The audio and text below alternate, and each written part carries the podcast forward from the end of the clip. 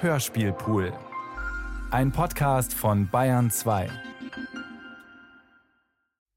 Zum Bersten voll der Eindrücke aus 31 bewussten Lebensjahren setzte ich mich am 7. Juli 1909 an den Schreibtisch, hatte am 18. Juli 1910 mein erstes bürgerliches Lustspiel, Die Hose, in vier Aufzügen vollendet, so Karl Sternheim in seiner Autobiografie Vorkriegseuropa. Der Hose folgte Der Snob, dem Snob folgte 1913. Drei Komödien des sozialen Aufstiegs vom Kleinbürgertum zur Aristokratie, vom kleinen Beamten in Plüschener Welt über den Karrieremacher zum geadelten Großindustriellen, die Maske-Trilogie. Im ersten Stück Die Hose werden Herr Theobald und seine Ehefrau Luise öffentlich interessant. Es geschieht der jungen Frau ein Missgeschick vor den Augen der Welt, ein Malheur, das die Ruhe behaglichen Dahinlebens stört, das nicht zu des Beamten Theobald de Wiese passt. Führt man sich nach außen hinreichend mitbürgerlich auf, darf man innen brutal, bronzen, ja ein zyklopischer, zu sich selbst gewillter Viechskerl sein Leben zu eigenem Nutz und frommen Abweiden. Theobald Maske in plüschener Welt weiß Peinlichkeiten von außen zu entgehen, genügt es Plüsch unter Plüsch zu scheinen, die Unscheinbarkeit ist ihm eine Tarnkappe, unter der man seinen Neigungen, seiner innersten Natur ungehindert frönen kann. Achte die Welt auf ihn, meint er, sei seine Freiheit verloren, nur besondere Tüchtigkeit könne ihn aus des Lebens Sicherheit bringen, oder außerordentliche Schande. Und eben die und gerade jetzt die eigene Frau hat sie ihm bereitet. Dass ich nicht närrisch werde. Ihr schändet im Maul der Nachbarn des ganzen Viertels. Frau Maske verliert die Hose. Auf offener Straße, vor den Augen des Königs sozusagen. Ich, ein einfacher Beamter. Ist nicht Zeit, übrig zu Hause Bänder zu binden, Knöpfe zu knöpfen? Unmaß, Traum, Fantasien im Leib. Nach außen die Liederlichkeit und Verwahrlosung. Ich hatte einen festen Doppelschleif gebunden. Eine feste Doppelschleife. Herrgott, hör das niederträchtige Geschnatter. Eine feste, da hast du eine feste Doppelohrfeige. Die Folgen, die Folgen, ich wage nicht zu denken. Entehrt, aus Brot und Dienst gejagt. Beruhige dich, Rasend. endlich. Du bist unschuldig. Schuldig, ein solches Weib zu haben, solchen Schlampen, eine Trolle und Sternguckerin. Wo ist die Welt? Unten im Kochtopf, auf dem mit Staub bedeckten Boden deiner Stube und nicht im Himmel, hörst du? Dieser Stuhl blank, nein, Dreck. Und diese Tasse ein Henkel, wo ich fasse, klafft Welt. Loch an Loch in solcher Existenz, schauerlich. O Mensch, bedenkt doch, ein gütiges Schicksal gab mir ein Amt, das 700 Taler einbringt. 700 Taler! Dafür können wir ein paar Stuben halten, uns tüchtig ernähren, Vermögen Kleidung zu kaufen, im Winter einzuheizen. Wir schwingen eine Karte in die Komödie. Gesundheit spart uns Arzt und Apotheker. Der Himmel lacht zu unserem Dasein. Da trittst du auf mit deiner Art und zerstörst unser Leben, das gesegnet wäre. Wir haben noch nicht geheizt. Wir haben die Tür auf und jene zu, wir haben nicht umgekehrt. Warum läuft die Uhr nicht? Warum laufen Töpfe und Kannen? Wo ist mein Hut? Wo blieb mein wichtiges Papier? Und wie kann deine Hose auf offener Straße fallen? Wie konnte sie das? Du kanntest mich als junges Mädchen Nun, und mochtest gern, ich träumte. für ein junges Mädchen gibt es nichts Besseres dem Unmaß freier Zeit gegenüber. Es ist ein Los, weil es an Wirklichkeit nicht heran darf. Du aber hast sie und damit ist der Traum vorbei. Auf offener Straße. Es bleibt unbegreiflich. Lachende Grimassen, Gassenbuben, Laffen, dass ich nicht närrisch werde. Fängst du wieder an. Das Herz stand mir still. Jedem Aufsehen abhold, wie du weißt. Erlaube ich dir ein Kleid, einen Hut nach der Mode? Warum musst du dich so unvorteilhaft herausputzen? Weil dein niedliches Gesicht für meine bescheidene Stellung viel zu pochend ist. Dein Busen, deine Augen zu herausfordernd. Könnte ich dir doch begreiflich machen, jedes Ärgernis der Welt stammt aus dem Nichtzusammengehen zweier ein Ding bildenden Faktoren. Hör auf, ich ertrage es nicht länger. Zweier ein Ding bildenden Faktoren, verstehst du? Mein Amt und dein Aussehen gehen nicht zusammen. Kann ich dafür, Gott schuf mich so. Gott ist nicht schuld. Eine schamlose Erziehung, die die Haare wellt und rollt und eine an sich harmlose Brust durch den Schnürleib hinausdrängt. Pest über kupplerische Mütter. Mutter war eine ehrenwerte Frau. Wenn ich mein Amt verlöre. Warum nur? Majestät soll nicht weit gewesen sein. Jesus. Ein Theobald, Zucken seiner Braue, ich sinke in den Staub, aus dem ich mich nicht mehr heben könnte. Not, Schande und Hunger. Das Ende eines Lebens voll Mühsal. du wartest. Oh, oh, oh. Ist den Hammelschlinge und grüne Bohnen recht? Auf offener Straße. Welch ein Glück, dass noch kein Kind drohende Folgen mit zu erwarten hat. Ich dachte an eine Himbeerschüssel. Und Majestät. Vater schreibt, er schickt neuen Wein. Wie viele Flaschen? Eine Mandel. Haben wir noch? Fünf Flaschen. Hammerschlägel. Und genügend gesalzen. Frau, Dämonen sind aus unserer Seele immer fortwirkend. Knechten wir sie nicht mit unseres Willens ganzer Gewalt. Man sieht nicht ab, wie weit sie es bringen. Himbeeren mit Sahne. Wo willst du aber so schnell Sahne herbekommen? Die Deuter lässt mir schon ab. Glaubst du? Putzsucht. Ja, ja. Da, auch die Seeschlange soll in den indischen Meeren wieder aufgetaucht sein. Kommt gütiger. Kann man das glauben? Der Kuya meldet es. Gottlob sind die dortigen Gegenden wenig oder gar nicht belebt. Wovon ernährt sich solch ein Tier? Ja, die Gelehrten streiten. Das muss einen furchtbaren Anblick bieten. Da bin ich eben lieber in gesicherten Bezirken, in meinem Städtchen. Was habe ich mit dieser Schlange gemein? Regt sie nicht höchstens meine Fantasie auf? Wozu das alles? Hat man sein Stübchen, da ist einem alles bekannt. Nacheinander hinzugekommen, lieb und wert geworden. Muss man fürchten, unsere Uhr speit Feuer. Der Vogel stürzt sie aus dem Käfig gierig auf den Hund. Nein. Er schlägt sechs, wenn es wie seit 3000 Jahren sechs ist. Das nenne ich Ordnung. Das liebt man. Das ist man selbst. Gewiss.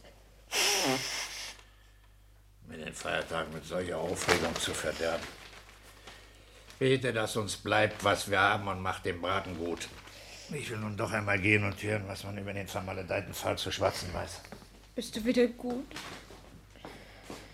Beim Nachdenken darüber, wie wohl es uns bis heute geht, hat mich Gott bewegt. Und denke daran, die Tulpen wollen Wasser. Bete, Luise.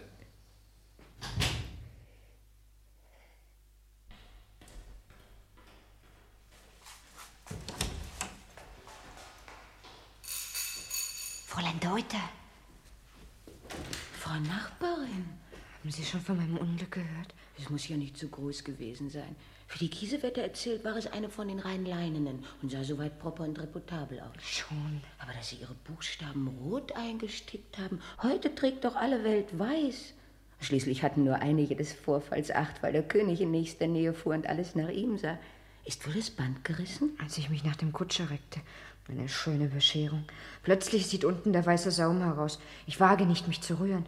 Der Gemahl außer sich. Ganz aus dem Häuschen. Und der alte Schwall auf unsere Liederlichkeit.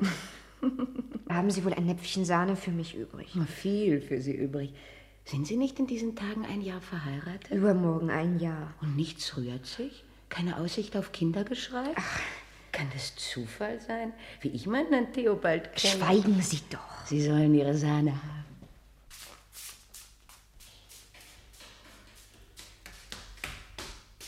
Verzeihung, habe ich Sie erschreckt? Kennen Sie mich? Zu wem wollen Sie? Ich bin recht. Hier wohnt. Wer noch? Mein Mann kommt gleich zurück. Bis dahin soll alles gesprochen sein. Aber meine Herren. Darf ich ein Gleichnis sagen, Dame, ohne Umschweife ein großes Wort wagen? Nein, Verzeihung, ich gehe viel zu erregt, zu wenig Herr meiner Seele, die ich eben noch hatte und die nun mir entrissen durch diese Dilettanz. Kommt, darf uns nicht ins Ansehen. Da, die Sahne. Danke. Ihre Kleider, Ihre Wäsche vor allem sind ein wichtiges Kapitel. Aber es lässt sich auch mit einem Band, einem Schleifchen manches herrichten. Ich könnte Ihnen schon etwas zeigen. Ich danke Ihnen. Gnädigst, Haben Sie ein Anliegen? Ich habe, Dame, wollen Sie das wissen, einen Vorwand. Kurz. Heute Morgen in der großen Allee des Tiergartens. Himmel. Plötzlich bricht mir Entzücken in alle Glieder. Eine junge Frau. Oh Gott. In Sonne getaucht, braun angeschmiedet an den hellgrünen Stamm, unter verwirrten Augen ein hilfloser Leib, blöde, gierige Menge und ein bezauberndes Martyrium. Mein Herr. Ich weiß, Ihre Begriffe lassen solche Atemlosigkeit der Empfindung nicht zu, da sie durch keine Dauer des Verkehrs legitimiert ist. Sie wissen nicht, wer ich bin? Ich meine, Sie gesehen zu haben. Wann? Heute Morgen. Sonst nicht? Gar nicht? Bestimmt nicht.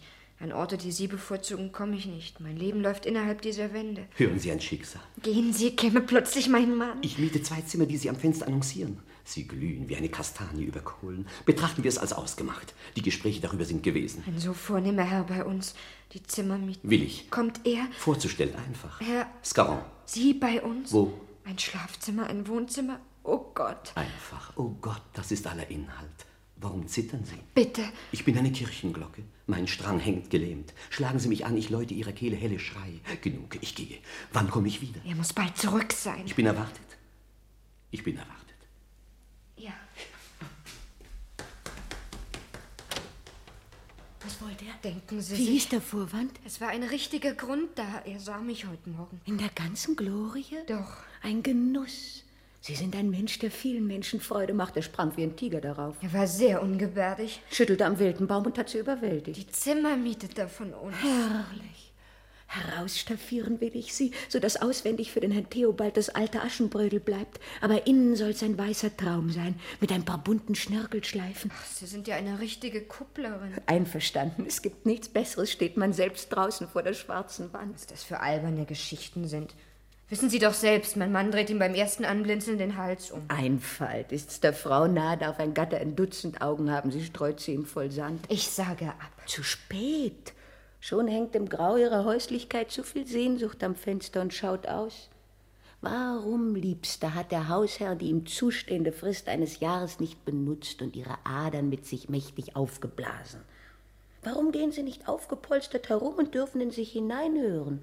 Wo blieb Gottes Segen in dieser Ehe? Wir waren darum betrogen, weil wir sparen müssen. Unserem Gehalt steht ein Kind nicht. Aber den ewigen Ausflüchten seiner Pflicht gegenüber ist in ihnen ein Richter entstanden. Hing's doch an einem seidenen Fädchen, ich stünd heute als Mädchen vor Ihnen. Er hat das Gegenteil nicht gewollt. Der Barbar. 700 Talern war sein täglicher Spruch. Schlagen Sie Ihre Augen hoch zu Gott. Zu seinem Glück ist der Mensch berechtigt. Und auch die Helferin darf beruhigt an ihre Brüste klopfen. Geben Sie Ihre Hand in die meine. Weiß der Himmel, mein Wille läuft mit Ihnen. Nun müsste der Herr Gemahl Theobald schon ein Kerl sein, wollte es von sich abwenden. Um Gottes Willen, der Hammer. Wer denn? Das Mittagessen, sag ich. Hammel haben Sie heute wie ich? Ich hab ihn nicht. Vergessen über dem Geschwätz. Warten Sie, mein Schädel wandert in Ihren Topf. Zum Hammel gehören Bohnen. Und Sie selbst? Spiegelei, ich bin gleich zurück. Wenn die Hähne krähen, wie die Sternlein schweben, muss ich am Herde stehen, muss Feuer zünden. Schnell auf die Glut, er ist gleich da. Geben Sie noch eine Spitze Butter, eine Ahnung Salz Was dazu. bin ich schuldig? Hören Sie zu, oft habe ich es Ihnen sagen wollen, Ihr Mann ist Maschine. Gehen Sie ihm in den Weg, sind Sie überfahren. Da er aber wie alle Dampfspiele sein Kommen ankündigt, ist es leicht, ihm auszuweichen. Zur vollständigen Sicherheit aber biete ich mich als Streckenwärter an, meine rote Fahne in der Hand. Die senke ich, soll er halten. Inzwischen finden Sie Zeit, den Mast auf freie Fahrt zu stellen. Da ich fühle, wie frei meine Seele sich regt, haben Sie das letzte Bedenken mir fortgesprochen. Ja, ich will aus diesem Dienst, diesen Zügeln und Banden, von diesem aufgehobenen Finger fort zur Freiheit. Helfen Sie mir. Nur wenn Sie beherzigen, was ich riet. Genug für jetzt. Darf ich einkaufen? Aber bringen Sie Rosen statt Veilchen. Ein Zyklop muss Theobald sein, will er seinem Schicksal entgehen. Wie er heißen mag. Zwei Löffel Zucker. Was für eine Welt er mit sich bringt. Nun aber der Tisch geht weg. Drei Uhr vorbei. Und nun hinein in die gute Stube, junger Mann. Ich hoffe, ich störe vor dem Heiligen nicht. Guten Tag. Aber. Guten Tag. Was sind das für Faxen mit dem Mietzettel am Fenster? Die Zimmer sind, bist du einverstanden, vermietet. Das wäre aber. Mein Herr, seien Sie unbesorgt. Sie haben mein Versprechen. Freilich eine kritische Situation. Für? 15 Taler. Äh, Inklusive? Ohne. Denken Sie, mein Herr, 15 Taler ohne. Ich verstehe nicht. Ohne Kaffee. Das kann einem in der Tat die Haare zu Berge treiben. Wäre ich doch nicht vor die Tür gegangen. Mir ist Geld hier fremd. Des Mieters Person fällt nicht weniger schwer als Gold in die Waagschale, aber Sie sind Barbier, Herr... äh, Mandelstamm. Sie mit? Doch nicht. Drehen Sie sich ans Licht. Mit einem M. Stamm. Ich bin Deutscher, mache keinen Lärm um die Judensache. Aber am besten das Rote Meer zwischen diese und mich. Durchaus meine Meinung. Bravo. Zur Sache. Sie äh, waren bereit, fünf Taler für das kleinere Zimmer zu geben. Mit Kaffee. Nun ist einer da, der beide Räume für 15 Taler brauchen kann. Ich mache folgendes Manöver. Ich verwandle mich in Herrn Mandelstamm und stelle an Sie, Herr Maske, die Frage, was wollen, was dürfen Sie in eigenem und im Interesse Ihrer Familie tun? Ihr Kalkül sehe ich ein, liegt bei dem anderen. Aber ich habe Ihre Zusage und baue auf Ihr Manneswort. Meine Jugend ertrüge in dieser Hinsicht eine Enttäuschung schwer. Freund, wohin? Kann ich, Sohn des Volks, das einen Schiller gebar, abtrünnig sein? Lieben Sie ihn? Junger Mann, ich bin natürlich kein Kenner. Wagner. Nicht Schiller ist der Mann unserer Zeit. Um Ihnen den letzten Zweifel zu nehmen, nenne ich den Namen. Luther. Gut. Kann ich auftragen? Essen Sie einen Löffel mit uns. Dann bin ich so frei. Geben Sie mir die Hand. Sie scheinen eine brave Haut und sind unschuldig an dem Malheur, das Sie anrichten.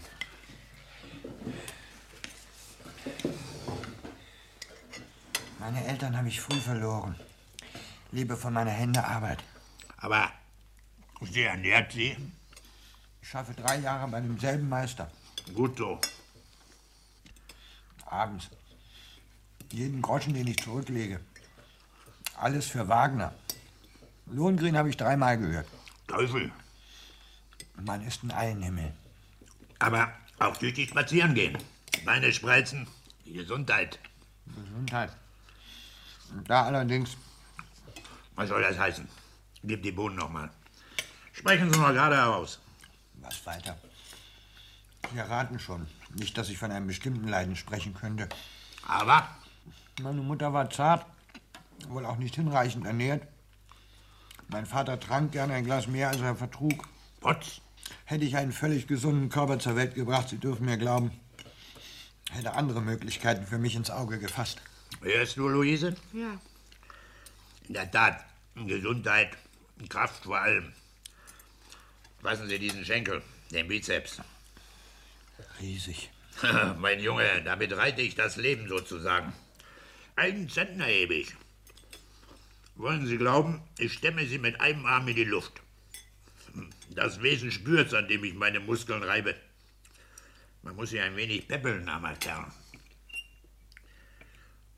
Wie wär's, Sie geben sich bei uns in Pflege. Wenn's meine Mittel nicht übersteigt, bin ich glücklich. Was meinst du, Luise? Spürst du keine Regung? Was müssen wir verlangen? In einer Minute ist es nicht zu überschlagen. Ah, jetzt sage ich kein Wort. Das ist Sache der Frau. Besprechen Sie es mit ihr. Ich hätte nichts dawider. Gib mir zur Feier des Tages eine Zigarre. Du wolltest dir mitbringen, es ist nicht eine einzige mehr da. Über den Rumor natürlich vergessen. Ich laufe eben hinüber.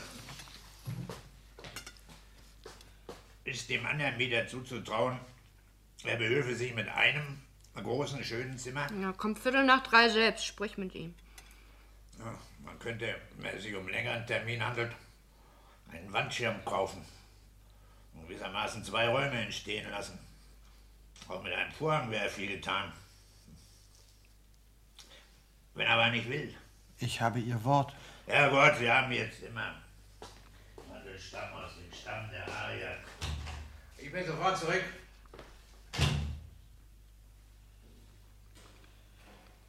Verzeihung. Nicht wundern, sie wollen den Raum gar nicht sehen.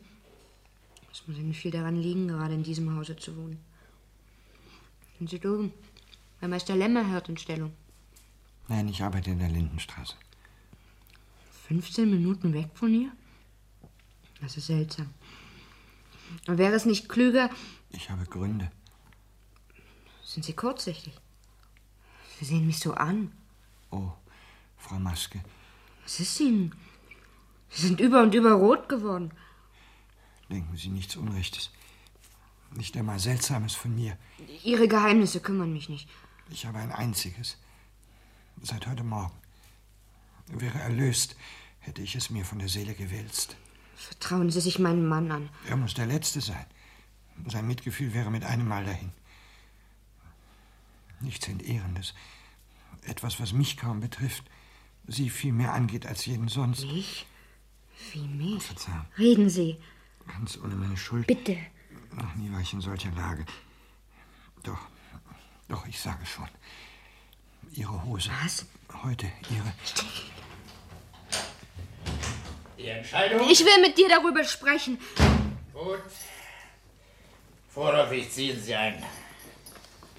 Wollen Sie eine Zigarre? Ich rauche nicht. Die Lunge kaputt.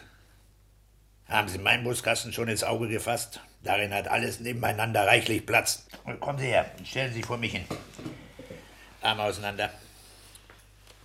Rumpf rückwärts, beugt. Langsam. Tiefer. Hören Sie mal, darüber müssen wir aber ernstlich miteinander reden. Ich bin erschöpft. Das faucht wie ein Blasebalg, aber, aber. Bleib, ich öffne. Es war nichtswürdig zu kommen. Schelten Sie nicht. Machen Sie dich fort. Ich hatte die Ehre, der Dame mein Anliegen vorzutragen. Meine Frau teilte mir mit, Sie brauchen zwei Zimmer. Es ist nun, mein Herr, der Fall eingetreten, dass ich, ohne von Ihrem Angebot zu wissen, das kleinere der Zimmer hier an Herrn Mandelstamm, der übrigens aus gut deutscher Familie ist, fortgegeben habe. Oh. Herr Mandelstamm meinte gerade. Aber nein, ich bin entschlossen zu bleiben. Ja, das wissen wir nun. Restiert die durchaus plausible Möglichkeit, Sie begnügen sich mit dem übrigbleibenden großen, schönen Raum. Er misst ja sechseinhalb Meter zu fünf. Wollen Sie ihn bitte gründlich ansehen und uns Ihre wohlerwogene Entscheidung sagen. Ihr Benehmen ist unwürdig. Ich mache meinen Mann Mitteilung davon. Daran kann ich Sie nicht hindern. Bitte Sie aber, es zu unterlassen, denn ich muss Herrn Maske sonst auf Folgendes hinweisen. Was veranlasst den vornehmen Herrn Scarron, Quartier in solchem Hause zu suchen, wenn nicht? Kennen ihn? Ich hatte die Ehre, ihm zweimal die Haare nachzufärben. Welche Verleumdung. Er wird sich dessen gewiss nicht erinnern. Wohl aber weiß ich um sein ganzes Wesen Bescheid. Was veranlasst Sie zu alledem? Heute Morgen lasse ich den fliegenden Holländer nach. Kennen Sie Senta, Frau Maske, so träumerisch sind Sie auch. Ich las noch, als ich Sie mit Ihrem Mann kommen sah, als Sie zwei Schritt vor mir, der am Boden lag, vorbeiging. Plötzlich. Zwei Schritte nur empörend. Schließlich geht mich Ihr ganzes Gebaren nichts an. Ich verachte Sie gründlich, das ist alles. Herr Scarron ist einverstanden. Er würdigt die Vorzüge des Zimmers und gibt zwölf Taler. In der Tat. Ich durfte Ihnen versichern, wir werden alles aufbieten, ihm den Aufenthalt angenehm zu machen. Meine Frau, werter Herr, besitzt die Geschicklichkeit, das Zartgefühl und die Zuvorkommenheit einer Person aus dem besseren Bürgerstand, und die volle Gewissheit tüchtiger Herkunft gibt uns wohl einen gewissen Stolz. Und trotzdem scheuen wir, meine Frau besonders, nicht leicht eine Gefälligkeit. Ich bin sehr erfreut, in der Tat. Um äh, zum Schluss noch die Frage der Zimmernachbarschaft zu berühren, so hält Herrn Mantelstamm, der übrigens aus gut deutscher Familie, äh, das sagte ich schon, sein Geschäft den ganzen Tag außer Haus. Wir können also unsere volle Aufmerksamkeit zwischen Ihnen teilen. Tagsüber kann sie sich uneingeschränkt Herrn Scarron, die übrige Zeit Herrn Mandelstamm zuwenden.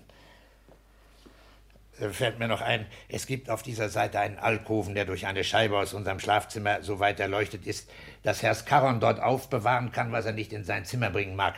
Wir werden ihm ein Gardinchen anhängen, sodass wir nicht imstande sind, hinüberzusehen. Und die Bequemlichkeit meiner Herren auf halber Treppe. Eigentlich äh, wäre nun alles in schönster Ordnung. Indem ich hier jedem von Ihnen einen Haus- und Flurschlüssel einhändige, hindert Sie nichts mehr, die Wohnung zu allen Zeiten als die Ihre anzusehen. Darf ich äh, rein der Form halber Herr Skauern fragen, trägt die Arbeit, die Sie bei uns vorhaben, äh, keinen äh, staatsgefährlichen oder sonst die Ordnung der Dinge aufhebenden Charakter? Ich bin Beamter. Keineswegs, mein Herr. Ich gebe mein Ehrenwort. Ich nehme es und empfinde von Person zu Person. Ihnen birgt das Wort der Ehre noch den ungeheuren Inhalt, den es für jeden Deutschen hat, Bis morgen früh dann. und den Kontrakt auf ein Jahr. Gewiss. Bis morgen. Gnädige Frau. Bis morgen. Der Barbier ist ein unangenehmer Rüpel.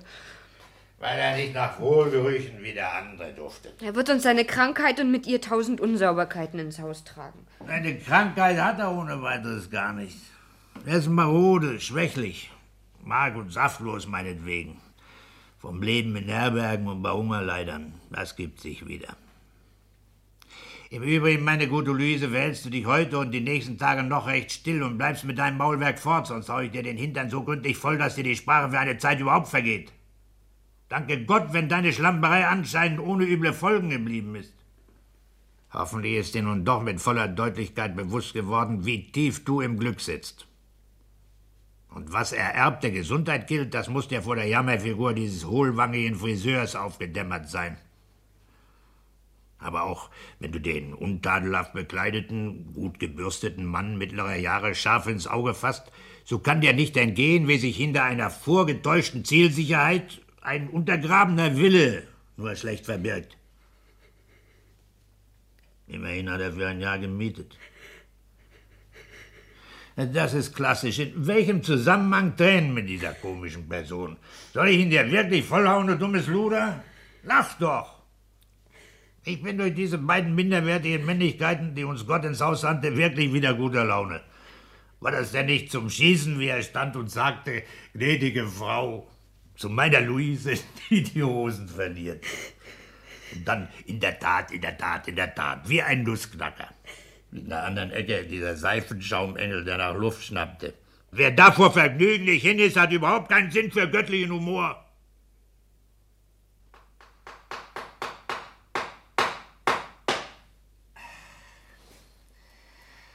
Das Gardinchen wäre einmal angebracht.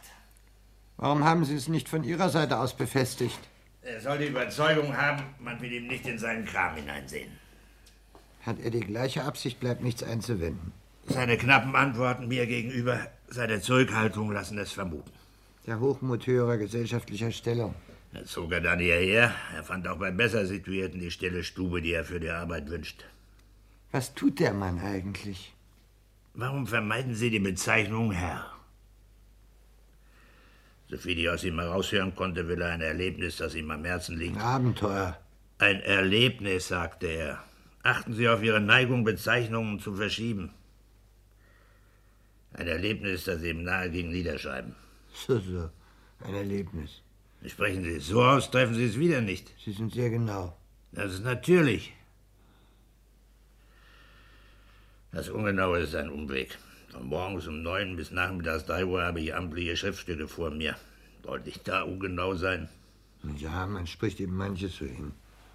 Ich soll meine Kunden unter dem Messer unterhalten, sehen, dass sie einen Schnitt, ein wegrasiertes Bartende nicht bemerken. Das kann langes Überlegen, man schleudert Worte hin, nur keine Unterbrechung. So sind Sie ein Opfer Ihres Berufs. Ein Erlebnis. Wahrscheinlich eine Liebesgeschichte. Möglich. Müssen Sie samstags erst um 8 Uhr im Geschäft sein? Muss. Ich richte mir es halt ein.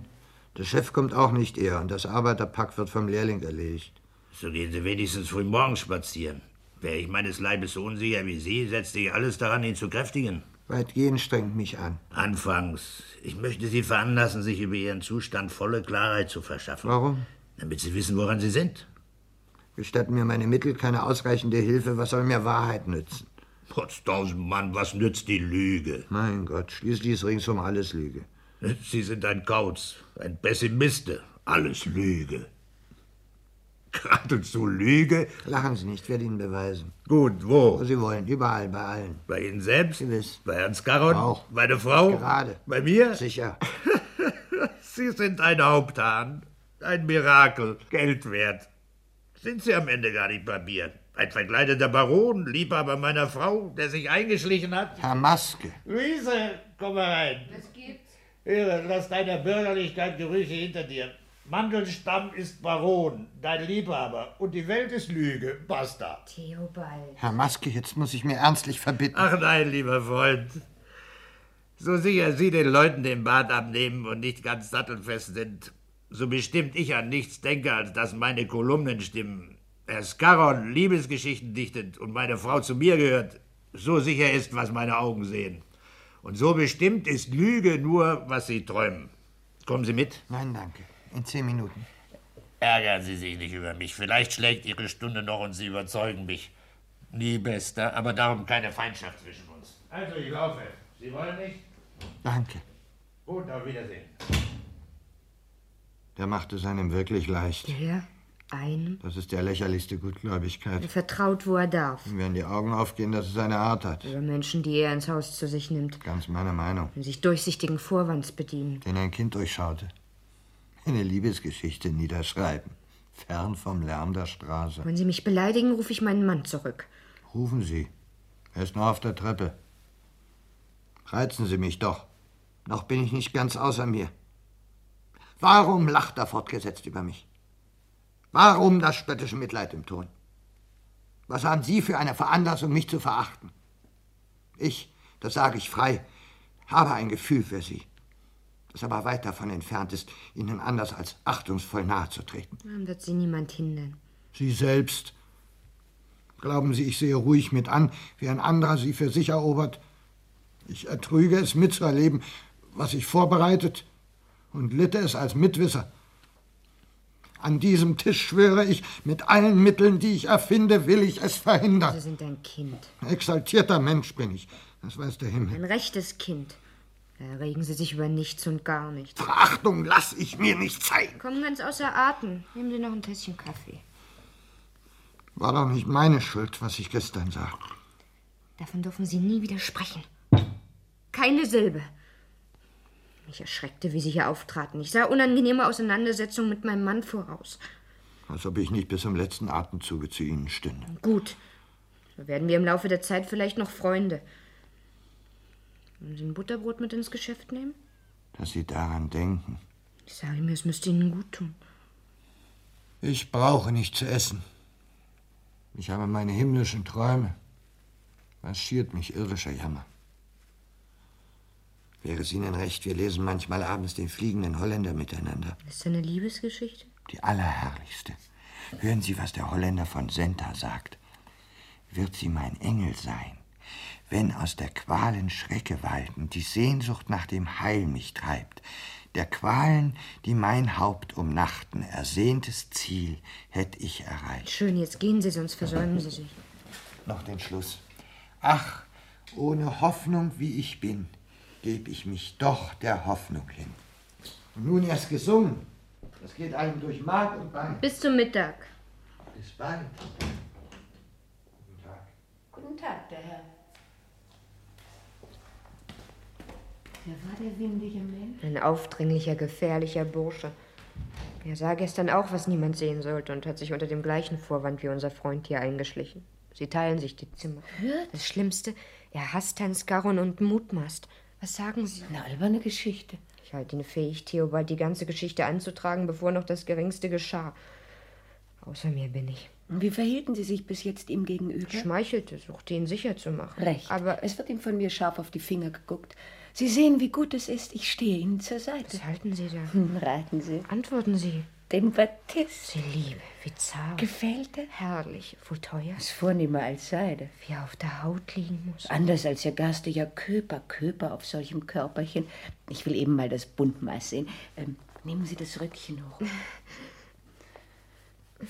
65, sagen wir 66 Zentimeter. Haben Sie das Band schon? Hier. Himmlisch. Meine allerbeste Freundin sind Sie. Und wollen das alles für mich tun und sind selbst noch jung genug. Oh, ich habe aufrichtig alle Hoffnung aufgegeben. Sonst freilich hätte ich nicht so viel Zeit für Sie übrig. Man muss für Sie beten. Glauben Sie, es nützt? Zu so großem Zweck muss alles versucht werden. Dass Sie Fortschritte machen. Ich bin fest entschlossen. Diese Nacht hat völlig über mich entschieden. Ein süßer Traum schon. Reden Sie. Sie Arme. Kein Wort mehr oder ich weine laut heraus. Es findet sich schon noch einer für Sie. Wie wär's mit dem Barbier? Pfui, dann nehme ich noch eher Ihren Mann. Welch himmlische Heiterkeit. Vom Regen trete ich mitten in Tropensonne. Bleiben Sie. Einen Augenblick, da muss ich hinüber. Mittels meines Flurschlüssels dringe ich unaufgefordert in Ihre lustigen Beziehungen und zerreiße Sie. Lachen Sie weiter. Wenn ich davon mich eigne, möchte ich teilnehmen. Worüber war es? Fräulein Deuter Hocherfreut. und ich sprach vom Barbier. Von welchem Barbier? Von Mandelstamm natürlich. Ihr seid zu hässlich, meinte Frau Maske und empfahl ihn mir als Liebhaber. Das Wort kam nicht von meinen Lippen. Gott weiß, sie empfahl ihn mir in dem Sinn. Scherzhaft. Ernsthaft ging es nicht an. Er ist durchaus nicht, was man einen Mann nennt. Immerhin für eine ältere Jungfer gut. Wer soll das sein? Sie will eine Artigkeit. Äh, nichts dergleichen, aber Ihr Urteil über diesen Stoff, Herr Doktor, was ist? Baptist wohl. Was soll's damit? Hosen gibt's für die junge Frau. Äh, Verzeihung, Beinkleider sagt man in ihren Kreisen. Fräulein Deuter. Sie störten uns im Maßnehmen. Fräulein Deuter. Und Sie selbst sind mit dieser wichtigen Angelegenheit betraut? Es geschieht alles von Ihren Händen aus? Sie würden mir ein Kompliment nicht vorenthalten, hätten Sie Gelegenheit, das Fertiggestellte im Sitz zu bewundern. Und wie verdiene ich Ihre Freundschaft? Merken Sie, ich bin zu Ihren Gunsten da. Sie scheinen Patin eines Glücks sein zu wollen, das die schützende Hand nötiger hat als der Vogel, der nicht flügge ist. Was aber fliegen will. Nicht zu fliegen weiß. Ich bin sozusagen nur ein halber Vogel, der zur rechten Zeit den Mut nicht hatte und in der Dachrinne sitzen blieb. Von mir darfst du Unterweisung nicht erwarten. Deren bedarf es nicht. Übrigens befleißigt sich das Nesthäkchen. Fand ich es gestern schon flatternd in inniger Berührung mit den höheren Regionen. Wagen wir den Flug? Ein Stösser kreist am Horizont. Gertrud. Nicht der alte, fette Uhu, der nur nachts zu fürchten ist. Eine schlanke, hungrige Wolke, die blitzschnell ins Verstecken niederfällt. Wer? Eine Wolke Seifenschaum. Ein Schaumschläger. Der Barbier. Er stellt mir nach. Er passe auf. Dulde nichts, rief er mir ins Gesicht. Ich bin sehr unglücklich. Da das Wort fiel, gehe ich. Vorsicht! Dank, Ich will mein Möglichstes gegen ihn tun. Luise. Ich habe Angst. Setz dich. Mir fallen die Füße fort. Jeder darf zur Tür herein, denn ich berühre dich nicht. Dir schräg gegenüber mehr als zwei Ozeane entfernt, bin an diese Bergwand ich still gelagert, vom Leben in zwei blauen Sonnen ausruhend. Sie entsenden Willensströme zu mir, versengen das Nächste und entzünden Ferneres mit freudiger, leichter Wärme. Deine zusammengerollte Hand hat gegriffen und genießt die hinschmelzenden Gedanken. Der Busen wallt schon auf, sehe ich den Musselin sich schieben, aufgesteift. Und jetzt entblätterst du dich von der Krone zur Wurzel mit mir, Luise, in einer süßen Weh und bist vom Schicksal hingeschlagen. Ich liebe dich inbrünstig, Luise. Es darf kein Zweifel daran sein. Ich bin dein. Wie antik einfach. In drei Worte hüllt sich ein Schicksal. Welche Menschlichkeit. Gelänge es, sie im Buch lebendig festzuhalten, neben den Größten müsste ich gelten. Lass mich dein sein. So sei es. In einem Maß, das hoch über uns beiden ist. Ein niemals innig gewordenes Feuer bläst mich an. Glück kann uns nicht mehr entlaufen. In Rhythmen schwingend fühle ich mich schon selig abgewendet. Dir auf den Knien zugewendet, will ich der Menschheit dein Bild festhalten und alsbald es dir aufzeigend den ganzen Lohn deiner Gnade fordern. Bleib. Warum?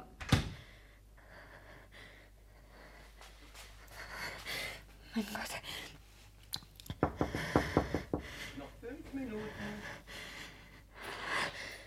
Herr Mandelstamm. Wie bin ich erschrocken? Wo kommen Sie her?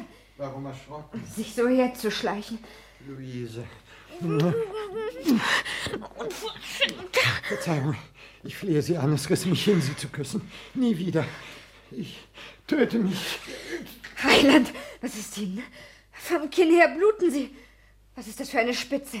Das ein Bohrer. Wie durften Sie ihn in die Tasche stecken? Tödlich hätte er Sie jetzt im Fallen verwunden können. Wenn es Sie bewegte. Und wen nicht? Ein so junger Mensch voller Hoffnung. Was für tolle Geschichten das sind. Legen Sie sich einen Augenblick aufs Sofa nieder. Zu allen Zeiten wird dieser Bohrer mir verraten, was im Zimmer des Hans Caron vorgeht. Sie wollen. Die Wand durchlöchern. Ich bin rasend, Luise, vor Eifersucht. Ich kenne mich nicht mehr. Was trieb Sie gerade an die Tür dieses Elenden? Verkennen Sie mich nicht. Trotz meiner Schwäche werde ich ihn ermorden. Welches Recht? Ich liebe Sie, Luise. Turmfarbe, Valeur stehen bis ins Klein, sie mir nicht mehr zu entreißen ist. Ich komme ganz Dankbarkeit und Liebe. Oh, der Herr Mandelstamm. Pardon. Mahlzeit, meine Herren. Der erste Nachmittag, den ich seit drei Jahren ausgesetzt habe. Es ist dem Meister hart angekommen, die Arbeit heute Nachmittag ohne Sie zu bewältigen. Sie hätten Ihr Unwohlsein auf einen anderen Tag als Samstag verlegen dürfen, meinte er. Ich verbiete dir, den Lümmel fortwährend anzustarren. Er tut mir aufrichtig leid. Lügen. Es ist ein abgefeimter Halunke. Ein Schnapphahn, der uns mit Absicht durch seine Anwesenheit den Nachmittag verdarb. Und du? Er hofft, Sie sind bis übermorgen spätestens wieder wohlauf. Liegt doch der ganze Sonntag dazwischen. Jeder Hund will Ruhe, ist ihm nicht koscher. Koscher? Aha. Aber wie Sie wollen. Im Übrigen hatte ich eine sehr gründliche Unterhaltung mit einem Kollegen, der über ähnliche Zustände klagt wie Sie. Er kennt das Innere seines strapazierten Körpers wie das Gehaltsreglement und operiert sogar mit lateinischen Namen. Aber wie zum Teufel können Sie meinen Fall vergleichen? In allererster Linie handelt es sich um die Nerven. wenn die übrigen Organe, das eine mehr, das andere weniger, natürlich auch infiziert sind. Verstand ich ihn recht, muss man sich jeden Nerv als feinen Schlauch vorstellen, den schützend ein zweiter Schlauch umgibt. Bei entkräfteten Personen nun ist dieser andere, einhüllende Schlauch, wie Rinde an Bäumen, teilweise abgebaut. Verhält es sich so, Herr Scarron? Bitte? Äh, Ungefähr, soviel ich weiß. Ja. Und es ist über Erwarten außerordentlich schwer, den einmal gefressenen Schaden wieder gut zu machen. In der Tat. Wie in aller Welt kommen Sie darauf, meine Nerven wären? Das ist so unerhört, ohne mich genauer angesehen zu haben. Bleiben Sie doch still, ich will Sie nicht aufregen. Nur meine ich, es muss sich schon manch einer auf den Zustand Ihrer Nerven gedeutet haben. Niemand. So frage ich den ganz unbefangenen Beobachter. Wie erscheint Ihnen, Herr Scarron, unser Freund? Als typischer Neurastheniker. Also, es kommt, wie schon gesagt, natürlich auch noch anderes hinzu. Bei dem Betreffenden ist es der Magen, während ich bei Ihnen auf die Lungen raten möchte. Du musst Herrn Mandelstamm nicht ängstlich machen, Theobald. Ganz im Gegenteil versuche ich, ihn einer Katastrophe gegenüber zu wappnen. Sie, wenn möglich, abzuwehren. Aber er stellt bedenkliches Kranksein in Abrede. Unbedingt. Umso besser. Ich erachte es einfach für meine Pflicht. Und ich halte es für sehr wenig überlegt, diffizilen Menschen solche Dinge mitzuteilen. Es ist ganz natürlich, man beschäftigt sich innerlich weiter damit. Wenn Sie einen nichts angehen. Steht ein Fenster auf? Ein Spalt. Darf ich schließen? Nehmen Sie doch Ihr Tuch um den Hals. Herzlichen Dank. Was Ihren kranken Kollegen angeht, ich finde eine unvergleichliche Wohltat in dem Gedanken, das schwache, lebensunfähige muss dem starken, gesunden weichen. Aufgabe des Kräftigen soll es sein, die Hinfälligen zu stützen.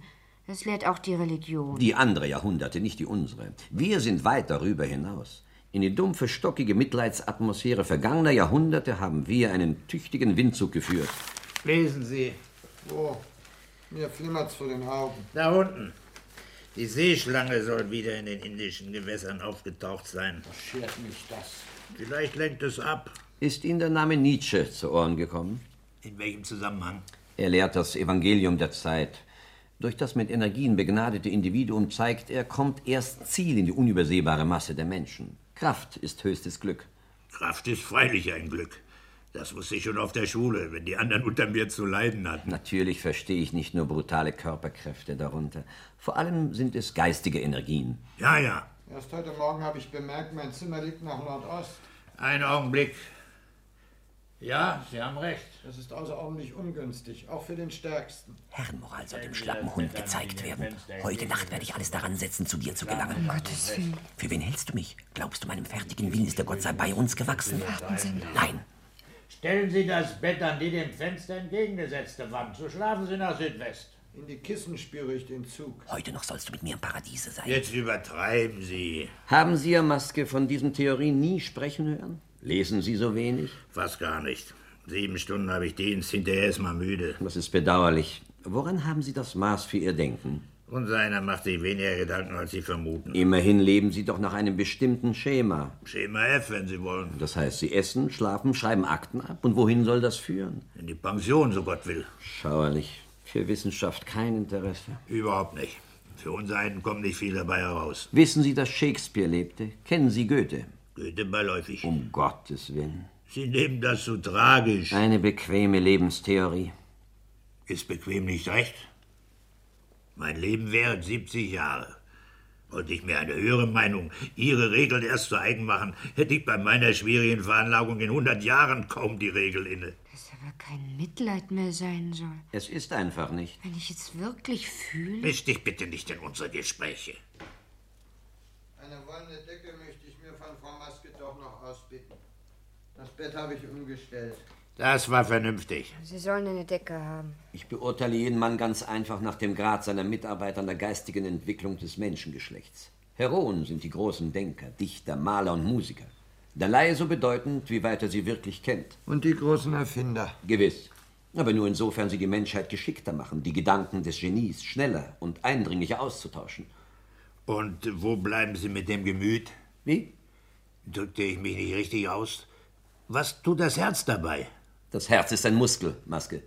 Gut, aber es hat eine Bewandtnis mit ihm. Bei den Weibern vor allem. Die Decke ist groß genug, sie völlig einzuwickeln. Besten Dank. Kommen Sie mir doch nicht, wenn es sich um letzte Probleme handelt, mit solcher Einfalt. Weiber, äh, sagen wir Frauen, sind bei Gott eine köstliche Sache, aber ringt ein Shakespeare um die Seele Hamlets, Goethe um die Einsicht in einem Faust, bleibt das Weib hübsch beiseite. Schwarz wird nicht an seine Frau gedacht haben, als er das Buchdrücken erfand. Und Newton nicht und Edison und Zeppelin auch nicht. Ist das sicher? Mein Eid darauf. Da möchte ich mitschwören. Von Goethe zu schweigen, meinetwegen auch von Schwarz. Immerhin, um mich so auszudrücken, die Weiber haben ihr Herz. Ein Muskelmaske. Ich weiß, aber sie leben davon und machen die Hälfte der Erdbewohner aus. Alles gut und wohl. Sie aber sind kein Weib und müssten durchdrungen sein von ihrer Würde als Mann. Neben allem häuslichen, freundlichen, das sie mit ihrer Frau vereint, gibt es doch Augenblicke, in denen sie fühlen, es trennt sie eine Welt, wo das Mannhafte in ihnen sie völlig überwältigt und mit tollem Stolz erfüllt. Wundervoll gesprochen. Das sind nicht alle Männer ihrer Art. Tief innerst alle, verehrte Frau. Unbedingt. Ich weiß nicht. Es gibt so etwas, das ist richtig. Aber eigentlich habe ich mich immer dagegen gewehrt. Da haben wir es sich gewehrt gegen Natur. Teufel. Was anders macht den Mann zum Riesen, äh, zu diesem gigantischen Obelisk der Schöpfung, der dem Weib unüberwindlich ist, als transzendentaler Wille zur Erkenntnis, den tiefste erotische Wollust nicht paralysiert. Paralysiert. Herrlich. Mein Mann ist eben anders geartet. Luise, Herbert Sakrament, bleib mir mit deinem blöden Geschwätz vom Leibe. Von meiner persönlichen Erfahrung ausgesprochen, ich konnte mich nicht überzeugen, dass es in meiner Ehe Vorteile gebracht hätte, würde ich das Gefühl dieser Unterschiedlichkeit in mir gestärkt und zum Ausdruck gebracht haben. persönlichen Vorteil, davon gilt es abzusehen. Da es unbestreitbar ist, von der Erhaltung des rein Männlichen hängt für die Menschheit jeder Fortschritt ab. Wer hätte vor zehn Jahren gedacht zu fliegen? Vor allem freut es mich, Sie beide so unbedingt einig zu sehen. Wie angenehm, zwei Mieter zu haben, die sich nicht in den Haaren liegen. Das steht eben Mann zu Mann. Den Aufschluss über Ihre wirkliche Meinung sind Sie übrigens noch gänzlich schuldig. Bisher lehnten Sie nur die unsere ab. Was wäre die Welt ohne Eisenbahn und Telefon? Können wir Plato und Kant entbehren? Ohne die Vorgänger ist Goethe schlechterdings Unmöglichkeit. Und leugnen Sie Pontius und Pilatus, Goethe lassen Sie doch gelten. Und Wagner, das heiligste Gut der Menschheit. Dies beiseite kommt so viel anderes noch dazu. Kinder kriegen und solche Dinge. Immer Weibersachen. Stürmen Sie nicht auf mich ein. Habe ich einen Augenblick die Richtigkeit Ihrer Tatsachen angezweifelt? Das könnte ein Gott nicht. Aber die beiden, die ich aus meiner Erfahrung anführe, dass zumindest Frauen ein Herz haben und Kinder zur Welt kommen, bringen sie in Harnisch. Unglaublich. Das sind Binsenweisheiten, die feststehen wie. Bitte? Mir fällt im Augenblick kein Vergleich ein. Eine Polemik mit Ihnen ist zwecklos. Trinken Sie noch ein Glas Münchner. Luise, schenk Hans Karon ein. Danke. Man könnte morgen in den zoologischen Garten gehen. Sie haben sich eine Giraffe zugelegt. Giraffen. Warum lachen Sie dabei? Ich denke meinen Teil. Wenn ich ehrlich sein soll, aus mir selbst wäre ich nicht auf die Idee gekommen, so ein Tier anzusehen. Ich bin solchen Knalleffekten und Seltsamkeiten der Natur eigentlich abgeneigt. Da mir aber Herr Scarron so zusetzt, will ich etwas für meine Bildung tun. nicht so wild, Herr Mandelstamm. Lieber Freund, Sie täuschen eine Beschränktheit vor, Brett Halt vorm Kopf. Pulvern Sie nicht mit Ihren geringen Kräften herum. müsste ein edles, junges Weib neben Ihnen nicht Veranlassung zur höchster Leistung sein. Sich aus ihrer Sphäre zu erheben.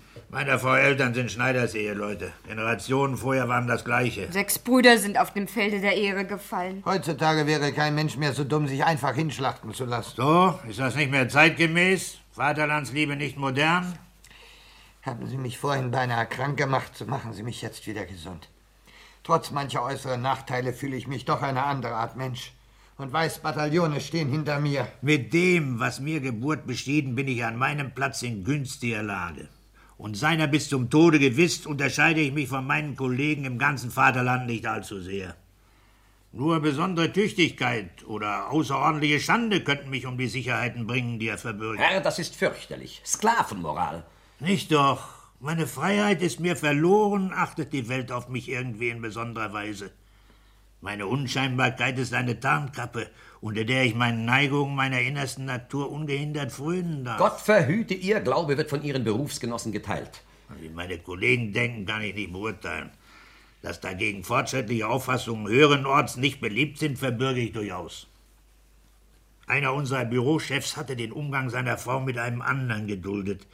Wie er in seiner Disziplinarschrift darlegte, wollte er der selbstischen Natur der Frau nicht in die Zügel fallen. Ein Ausdruck, der früher für Pferde beliebt war. Heute hat er einen Mineralwasserausschank, Ecke Wildenmacher und Fischerstraße. Ein Märtyrer. Sein Weib wird zu ihm aufsehen. Seine Frau verachtet ihn gründlich. Aber sie sind im Irrtum. Vom Grunde ihrer Seele. bezweifle ich auch. Überlassen wir das doch den beiden. Gute Nacht. Du bleibst, bis wir alle gehen. Sie verehrt den Mann seitdem. Darauf muss ich einen Schnaps trinken. Geht jemand noch für eine Viertelstunde mit mir in den goldenen Korb? Ich bin verwirrter, als ich es auszudrücken vermag. Zum ersten Male tritt mir solche Auffassung des Lebens als Überzeugung entgegen. Eines kleinen Mannes. Eines Mannes, immerhin.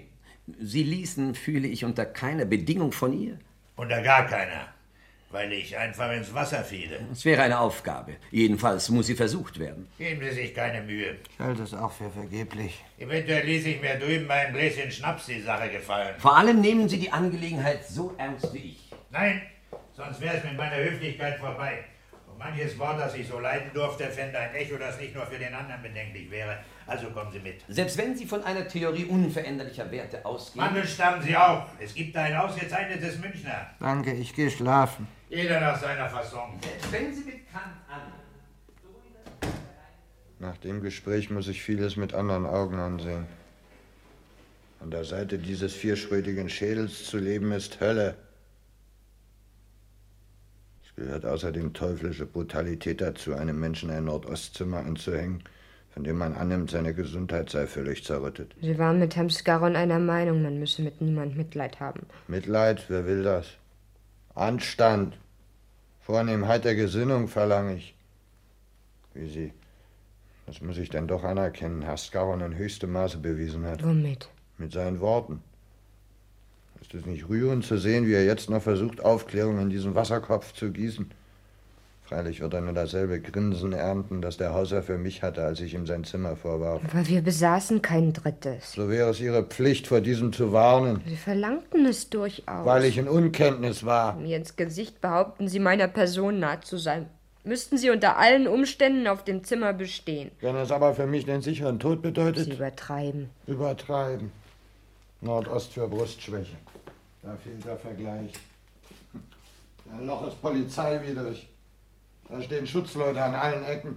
Handelt es sich aber um einen armen Kerl wie mich, lassen sie ihn wie einen tollen Hund in einem Winkel verfaulen. Das hat auch der Doktor immer mit mir gemacht. Warten Sie. Nehmen Sie mir in den Hals. Sehen Sie.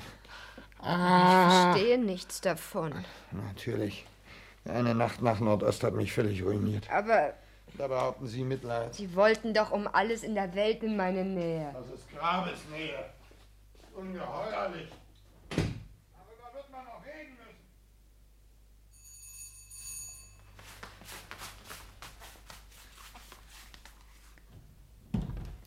Gertrud, denk dir, Was? beide treffe ich Arm in Arm vor der Haustür. Woher kommst du so spät? Aus der Komödie, ein prachtvolles Stück von Sternheim. Später erzähle ich davon. Du hättest ihn sehen müssen. Er funkelte förmlich. Wer? Na, er, unser Held. Eine Sphäre von Gewalt und Mannheit um ihn. Ah. Von seiner Erscheinung fiel ein hübscher Abglanz auf Theobald, der bewegter schien als sonst. Den ganzen Tag habt ihr beide beieinander sein dürfen. Erzähle, was wurde, was geschah. Ich brenne. Still, Mandelstamm ist daheim. Wie begann's? Er legte den Arm um dich. Irgendwo saß er im Zimmer. Und du? Am Tisch. Und er trat zu dir. Wo er war, blieb er. Und? Sprach. Was? Kannst du es wiederholen? Herrliche Dinge? Ich hatte ein Rauschen im Ohr. Wie ein Gewitter entlud er sich in dich. So muss es sein, das habe ich gelesen. Und von der männlichen Gewalt wird der Leib dir schwach, Füße versagen den Dienst. So ward mir. Für einen Augenblick war jeder Sinn von mir gegangen. Glückselige dann. Er kam zu mir her. Oh, Luise, und? Sprach. Und? Sagte etwas. Und? Sprach. Und weiter? Wie? Als er alles gesagt hatte. Ging er. Was? Er ging. Was tat er? Er ging. Rief, ich liebe dich. Ja. Und du? Auch so. Ich bin dein. ja, da. Du auch? Aus meinem Herzen. Endlich. Und dann? Ging er. Wohin? In sein Zimmer. Du folgtest. Nein. Benutzte er später nicht die erste sich bietende Gelegenheit, den Liebesschwur zu erneuern? Doch, und zeigte Eifersucht dem Barbier. So hab ich mir sein Bild in der Ferne richtiger gemacht, als du, da du ihm vor dir sahst. Ach ja, aber im Gespräch der Männer. Wovon handelten sie? Da war es ganz verloren. Ich ging hinaus und musste weinen.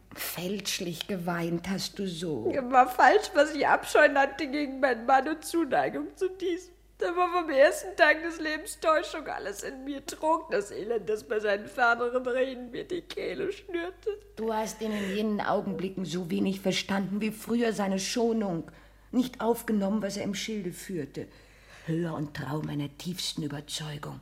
Er bereitet die Tat vor, die dich mit einem überwältigt. Ich bin in Verzweiflung gestürzt, für ewig unglücklich. Kleingläubige, nicht umsonst zieht er den Gatten nachts von deiner Seite, nicht um Geringes fasziniert er ihn durch Lebensfeuer und verstrickt ihn tief in Bedenken und Probleme. Wärst du mit mir in der Komödie gewesen, du bautest auf dein dir bevorstehendes Glück. Still! Lösch alle Lichter. Er kommt.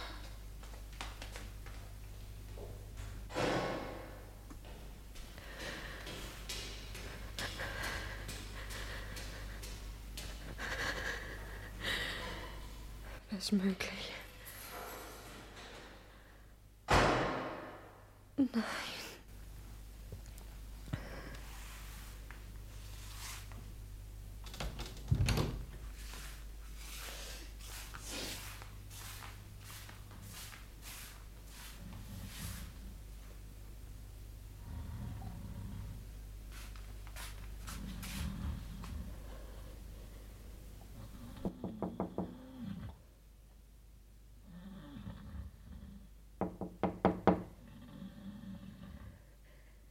Herr Mandelstamm.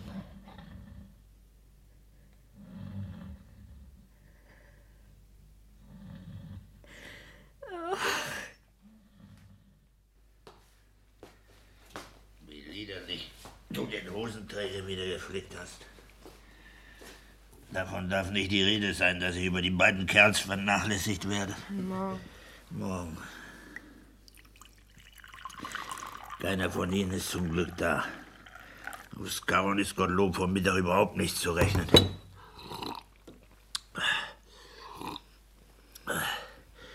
Nachdem er bis gegen zwei Uhr nachts wie ein Halluzinierter auf mich eingesprochen, musste ich den Todmüden auf ausdrückliches Verlangen in seine Wohnung Nummer eins bringen. Weil das Bett dort besser sei. Fünf halbe Liter und drei Schnäpse habe ich getrunken. Und die Folge war ein veritabler Durchfall. Er kommt nicht. Ich verstehe nicht, wie man so verschlafen kann wie du, wenn einer fortwährend läuft. Wo ist der Honig? Es ist keiner mehr da. Schauerwirtschaft. Schaff gefälligst wieder. Dazu liebe ich nicht, Wäschestücke von dir auf meinem Stuhl zu finden. Du lässt mich aus dem Predigen nicht herauskommen. Ich hatte mit Mandelstamm noch einen Auftritt wegen seines Zimmers nach Nordost und sank zu Bett. Dieser Mensch ist völlig verrückt. Was fällt ihm ein, Norden und Osten für minderwertige Himmelsgegenden zu halten? Im Osten geht die Sonne auf. Jeder Maler will durchaus nach Norden wohnen. Und ein jämmerlicher Bader beansprucht für fünf Taler womöglich Westen und Süden noch dazu. Für seine kranke Brust wäre in der Tat der Süden zuträglicher. Und du sagst, Eskarot kommt heute dich? Wie ist das möglich? Putzehilfe ist die Nase, du sprichst verstopft. Was heißt das, wie das möglich ist? Er war angetrunken und ihm wird heute nicht zum Besten sein. Angetrunken? Besoffen runter ausgesagt. Zuletzt war sein Jammer, ihn zu sehen. Trotz seines Zustands verließ ihn die Idee nicht, mich bekehren zu müssen. Schließlich schien er wie von einer Tarantel gestochen. Oh mein Gott. Eine seltsame Zierpflanze in Gottes Garten ist dieser Mann. Dazu riecht er aus dem Mund. Theobald. Na Ja, doch. Lässt du mich heute zur Kirche? Ich habe fast Not. Sicher Taube. Sehr wohl bedacht, finde ich. Die vergangene Woche trug in deiner gefallenen Hose große Gefahr für uns beide in sich. Und tust nur deine Pflicht, dank zu dem Schöpfer. Inzwischen erwäge ich eine folgenschwere Absicht in meinem Hirn völlig zu Ende. Sag sie. Da bist du neugierig, mit Recht. Wenn du zurückkommst, Luise, lass mich noch ein Stündchen darüber. Du wirst staunen. Ja? Verzeihung. Guten Morgen. Morgen, Herr Mandelstamm. Sie scheinen gut eingeschlafen. Die Erregung, in die sie mich versetzten, überwältigte mich derart mit Schlummer. Wirklich ausgezeichnet geschlafen. Trotz Nordost? Möglich. Obwohl? Nein, obwohl. Das Bett ist gut. Besser als der weichste Bauch. Bekomme ich heute keinen Honig? Nirgends in der Welt erhält man Honig ohne ein Extra. Ich meinte, er sei eingeschlossen. Irrten Sie. Und Zucker ist ohne dies hätte er im Handumdrehen zu Ende. Wiedersehen. Wiedersehen. Wie es so geht, kurz vor ihrem Kommen hatten wir beschlossen, das Bett durch ein anderes zu ersetzen. Fräulein Deuter nämlich, eine Hausgenossin, hat uns sechs Taler dafür in die Hand geboten. Das dürfen Sie nie und nimmer tun. Von Tag zu Tag steigen die Preise in dieser Gegend. Nach drei Monaten ist das Zimmer reichlich acht Taler statt fünf wert. Sie werden mich so erregen, dass der Vorteil der Nacht wieder in Frage steht. Um ein Äußerstes zu tun, sechs Taler. Ich kann nicht. Besser so nicht. Also gut. Um ein Ende zu machen, gut. Bismarck und Luther hatten sie im Munde. Ich hätte so etwas nicht gedacht. Abgemacht. Setzen wir gleich ein Wort darüber auf. Ich schreibe. Herr Maske vermietet Herrn Mandelstam bis zum 15. Mai ein Zimmer einschließlich Morgenkaffee. Ohne Honig. Um sechs Taler. Das im Zimmer befindliche Bett darf nicht durch ein anderes ersetzt werden. Und da schreiben Sie. Wenn es meiner Frau nicht recht wäre, sie findet sie abscheulich. Mein Gott, wir haben doch nichts miteinander zu tun. Also, da sie mich nicht loslassen. Ein Unmensch bin ich nicht. Gute Hausgenossenschaft dann. An mir wird's nicht fehlen. Gestern Abend habe ich mich ein wenig gegen Sie hinreißen lassen. Das war nicht schlimm gemeint. Damit war ich außerordentlich zufrieden. Übereinstimmung mit Herrn Skauern vor allen Dingen. Er zahlt gut, wir sind ihm Rücksicht schuldig. An mir wird's nicht fehlen. Wohin wollen Sie heute? Ins Parkhaus hinaus. Benutzen Sie den freien Tag nicht besser, ein Tüchchen Arzt zu befragen? Nicht so lange es mir geht wie heute. Wie heißt sie denn? Noch gar nicht. Die letzte ist Frieda. Jetzt hat sie einen Techniker. War sie stramm? Mächtig.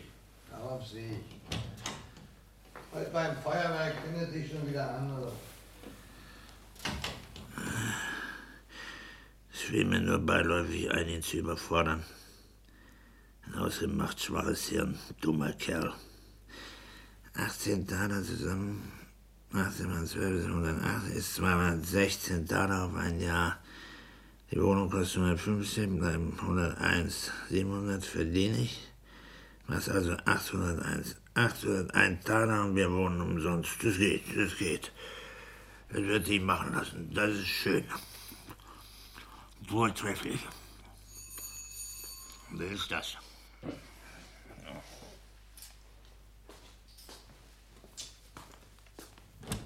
Guten Morgen. Fräulein Deuter, nur hereinspaziert. Gerade sprach man noch von Ihnen. Ja. Ein Barbier und ich. Der üble Kerl. Und schien stark für Sie interessiert, Fräulein. Sie wollen mich aufziehen. Sei Gott vor. Ist Ihre Frau hier? Zur Kirche. Herr Skorn ist abwesend? Er fand ein geblümtes Kleid an Ihnen gestern Abend sehr diskutierbar und wusste vor der Tür ein hübsches Wort für Sie. Das hieß? Äh, Geduld. Äh, popottig. Was ist das? Genau kann ich es nicht deuten, aber es hat etwas. Was halten Sie so krampfhaft im Arm? Nichts für Sie. Hans Karons Bezeichnung für mich finde ich albern. Ich kann nichts Angenehmes heraushören. Mir gefällt sie und erscheint passend. Da Sie nicht einmal wissen, was sie will? Am Klang? Klang? Ein Bild gibt es. Man denkt an ein paar Hundearme. An allerhand. Ganz albern. Von einer Frau heißt es hässlich oder hübsch. Oder spinös oder popottig. Spinös? Oh Gott, ich bin eine alte Jungfrau. Was für ein Paket. Hm, Ach, Doch, zeigen Sie. Das ist eine Hose. Was für eine. Rosa Schleifchen. Von Seide und Spinnwebernstoff. Wer so etwas tragen will, spricht das alte Jungferhin, eine Schmeichelei herauszuzaubern. glauben Sie? Mess hat das Ding. Sitzt der Besitzerin wie angegossen, gelingen mit ihm die hübschesten Vorstellungen. Ich trage sie züchtig auf Armen, sie ihrer Frau zu zeigen. Wenn alles gut und richtig geht, gehören dazu weiße Strümpfchen. Was Sie über so etwas denken? Gutes Mädchen, wissen Sie genau, ob meine Gedanken nicht schon mit Ihnen beschäftigt waren? Wüsste Ihre Frau darum. Sie weiß nicht, so etwas dürfte ich ja nicht erzählen, weil es ja Kummer machte. Das treibe ich sehr im Geheimen. Nicht oft, doch mit Vergnügen.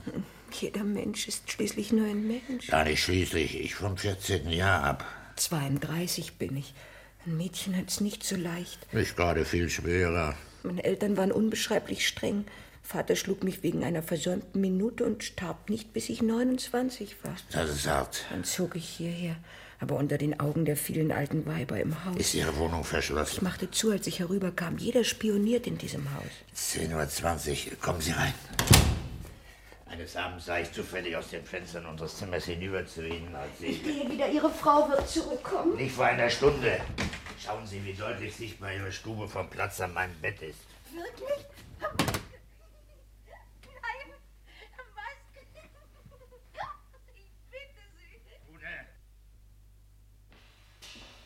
Man sagte mir, hier sei ein Zimmer zu vermieten. Soviel ich weiß, ist im Augenblick ein Zimmer nicht frei. Die Hausmeisterin behauptet das Gegenteil. Bestimmtes kann ich freilich nicht sagen. Ob viele Kinder im Haus sind, Klavier gespielt wird, vermögen Sie Auskunft zu geben? Herr Maske! Der Vermieter ist nicht anwesend. Vielleicht bemühen Sie sich später noch einmal herauf. Wann wird der Hausherr zurück sein? Auch darüber vermag ich nichts zu sagen. Guten Tag. Hast du mich lieb? Maske! Frau Maske! Skavon ist zurück. Wann sehe ich dich wieder? Heute noch? Morgen früh, ehe du gehst. Wir wollen nichts übertreiben. Ich will mir überlegen, wie wir am besten fahren. Schließlich denke ich, setzen wir einen bestimmten Tag der Woche fest, für den ich alle Dispositionen treffe. Einmal nur soll ich dich in sieben Tagen sehen. Was tue ich die übrigen? Da mir von nun an jede Minute ohne dich Ewigkeit bedeuten Nimm dich wird. zusammen. Aus deiner Ungeduld kann dir sonst ein Verhängnis werden. Lässt du es mit wenigen Malen gut sein, wird es uns beiden immer zur größten Annehmlichkeit gereichen. Aber. Nur hinaus. Ah, guten Morgen, der Herr. Guten Morgen allerseits. Soeben war ein älterer Herr im Vollbart hier, der ein Zimmer von Ihnen zur Miete möchte. Hallo, so darf man darauf bauen, das Geschäft ist im Gang. Ich gehe schon wieder. Hätte ich Mandelstamm besser abgewiesen? Wo ließ ich mein Päckchen? Voilà. Guten Morgen. Guten Morgen. Nun, wiederhergestellt. Da Sie mich für tot vor meinem Hausgang ließen, haben Sie ein Recht auf diese Frage. Während Sie nach Hause wankten. Leibschmerzen hatte ich, sonst war ich gut beisammen. In der Tat hatte mich die Bestimmtheit Ihrer Meinung angepackt. Ich bitte Sie, eines kleinen Beamten Meinung. Während ich mit wirrem, aufgeschrecktem Hirn einen Flussrand auf und niederlaufe, merke ich, ein Schatten folgt mir. Ah. Und da ich stillstehe, ragt ein Weib dicht vor mir auf. Wieso ragt auf? Unterbrechen Sie doch nicht. Mit leeren Augen stierte sie mich an. Verflucht. Die leibhaftige Sorge um Brot und Gott. Die ersten Minuten waren hinreißende Aussprache, nur mit dem Blick der Augen. Mehr als ein Sakrament vertraute sie mir an. Leib und Seele goss sie aufgetan in mich und machte mich zum Mitwisser ihrer tausend Schanden. Und Mann, fabelhaft, fassen Sie doch. Niemals, nie vorher im Umgang mit Kindern und der Madonna war Keuschheit mit solcher Inbrunst mir nah wie aus dieser Hure. Und alsbald merke ich, ihr, Herr Maske, mit Emphase vorher ausgesagtes Urteil von der Unveränderlichkeit aller Werte, das nämlich ist der platte Sinn ihrer Lebensauffassung, Ungültig wurde es vor diesem Weib, das mich dafür belohnte. Jahr um Jahr den inneren Glauben an die Entwicklungsmöglichkeit des Menschengeschlechts gestärkt. Unablässig die höchste Forderung an die Ausbildung meiner psychologischen Aufnahmefähigkeit gestellt zu haben. So. Ich folgte ihr in ein Elendsheim. Und was beim Schein einer qualmenden Lampe ich ihrer verriegelten Brust darauf entriss, war Wort für Wort Geständnis einer so hohen, neuen, noch nie erklommenen Menschengröße, dass ich vor der Strohmatratze in die Knie sank. Lag sie schon in der Falle? Als uns die Morgensonne traf, fand sie mich ihrer nicht ebenbürtig. Ach, haben Sie gezahlt? Ich verarge Ihnen die Frage nicht. Ich hätte nicht gewagt, Sie zu bitten, mein eheliches Weib zu sein. Geschlafen haben Sie noch gar nicht? Sie sehen recht elend aus. Schlaf gibt es für mich nicht, bis ich über diese Seele so völlige Klarheit habe, dass ich sie vor der Menschheit wiedergestalten kann. Wollen Sie mir glauben, gestern hatte ich einen Augenblick die Absicht, Sie, Herr Maske, zum Helden eines Kunstwerks zu machen. Heute aber fühle ich mit ungleich stärkerer Gewalt als je, über die Tauglichkeit zum künstlerischen Objekt entscheidet allein das psychologische Volumen. Ein Kreuz ist mit den Fremdwörtern. Was zum Beispiel ist Psychologie? Ich vergaß die Arme. Es wurde ihnen schwer, mir überhaupt zu folgen. Viel habe ich nicht verstanden. Sie waren diese Nacht mit einem Weib zusammen. Mit einem Engel. Einem Gefallenen. Sie Erzspießbürger. Und was Psychologie ist, wollen Sie mir nicht sagen. Alles ist veränderlich. Und wollen Sie mir eins nicht verübeln, wenn ich Ihnen jetzt sage, ich gehe wieder von Ihnen. Aber Sie haben für ein Jahr Kontrakt. Den will ich nicht brechen. Ich zahle Ihnen zwölf mal zwölf Taler gleich 150 Taler im Voraus und habe nichts dawider. Geben Sie das freundliche Stübchen noch einmal weiter. Ihre Persönlichkeit, so gediegen sie innerhalb Ihrer Sphäre sein mag, möchte ungünstig auf das, was meine nächste künstlerische Aufgabe ist, einwirken. Sie verstehen. Es sind sechs Taler zu viel. Lassen wir es gut sein. Sie sind ein seltsamer Charakter. Ein Mann der Tat bin ich, das ist alles. Ich vermag nicht, ohne letzten Aufschluss zu bleiben, und darum zieht es mich nun unwiderstehlich zu jenem Weib, intimster Zeuge ihrer Lebensumstände zu werden. Gott hat es mir zur Pflicht gemacht, die letzten Tiefen menschlicher Verhältnisse zu messen, und wie ich lange erhöht war, muss ich mich jetzt in Abgründe erniedrigen. Unerhörte Genüsse können meiner warten. Sie sind ein Schlankel. Leben Sie recht wohl. Sie finden schon einmal wieder her. Wo bekomme ich in nächster Nähe einen Wagen? Die verdammte Wendeltreppe. Die Beine. Schlafen Sie aus. Das ist der Herr, der das Zimmer möchte.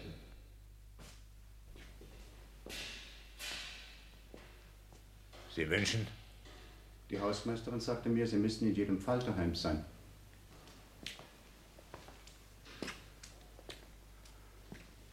Sie haben ein Zimmer abzugeben, Herr Furch. Es trifft sich. Zwölf Taler inklusive Frühstück. Das ist teuer. Ein großer Raum, sehen Sie selbst. Ein Klavier in der Nähe, kleine Kinder, keine Nähmaschine, Kanarienvögel. Nichts dergleichen. Haben Sie Hunde oder Katzen? Nein, Haben Sie heiratsfähige Töchter? nein, Sie selbst sind verheiratet. ja, Ist Ihre Frau jung? doch. Gefallsüchtig? Das wäre der Teufel. Sie sind also ständig auf der Hut. Unbedingt. Und die Bequemlichkeit auf halber Treppe. Jeden persönlichen Verkehr verbitte ich mir. Die Magd hat dreimal zu klopfen, ehe sie eintritt. Anstatt des Kaffees nehme ich einen Tee, den ich aushändigen werde. Ich leide an Stuhlverstopfung. Doch das ist meine Sache. Durchaus die Ihre. Unter den Umständen werde ich es probeweise auf einen Monat versuchen. Am 15. kann ich kündigen. Ich heiße Stengelhöhe und bin wissenschaftlich tätig. Abgemacht. Die Magd hat in gesitteter Kleidung, nicht zerfetzt und durchsichtig, das Zimmer zu betreten. Meine Sachen sind in einer Stunde hier. Jawohl, Herr Stengelhöhe. Guten Morgen.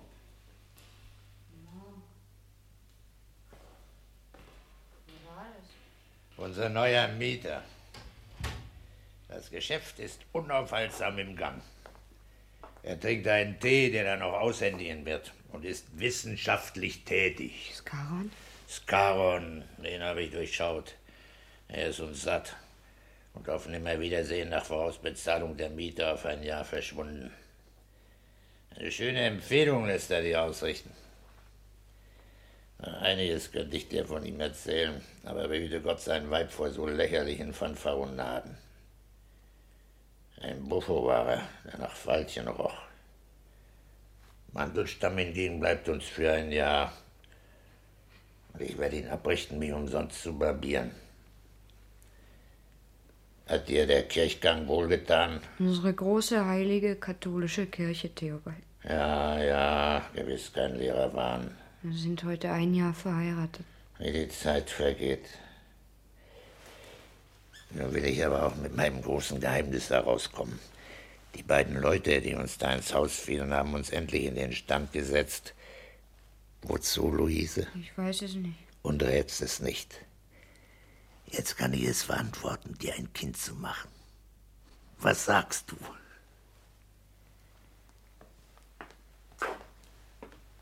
muss ich dir kochen? Weiß ich doch.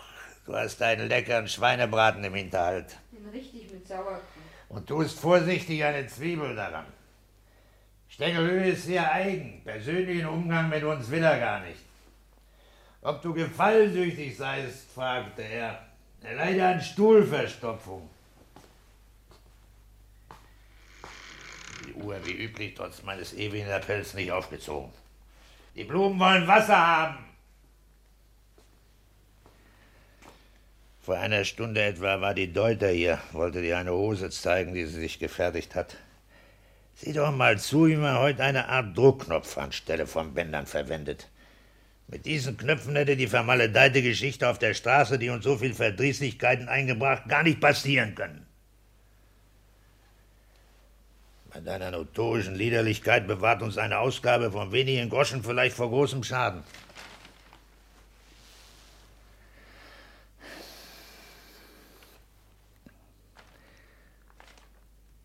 Merkwürdige Dinge gibt es. Hinter den Tapeten des Lebens gewissermaßen. Ich habe noch immer Leibschmerzen. Nur nicht solche Extratouren. Druckknöpfe. Mitunter macht die Menschheit auch eine wirklich hübsche und sinnfällige Erfindung. Das habe ich dir wohl schon vorgelesen. Die Seeschlange soll wieder in den indischen Gewässern aufgetaucht sein.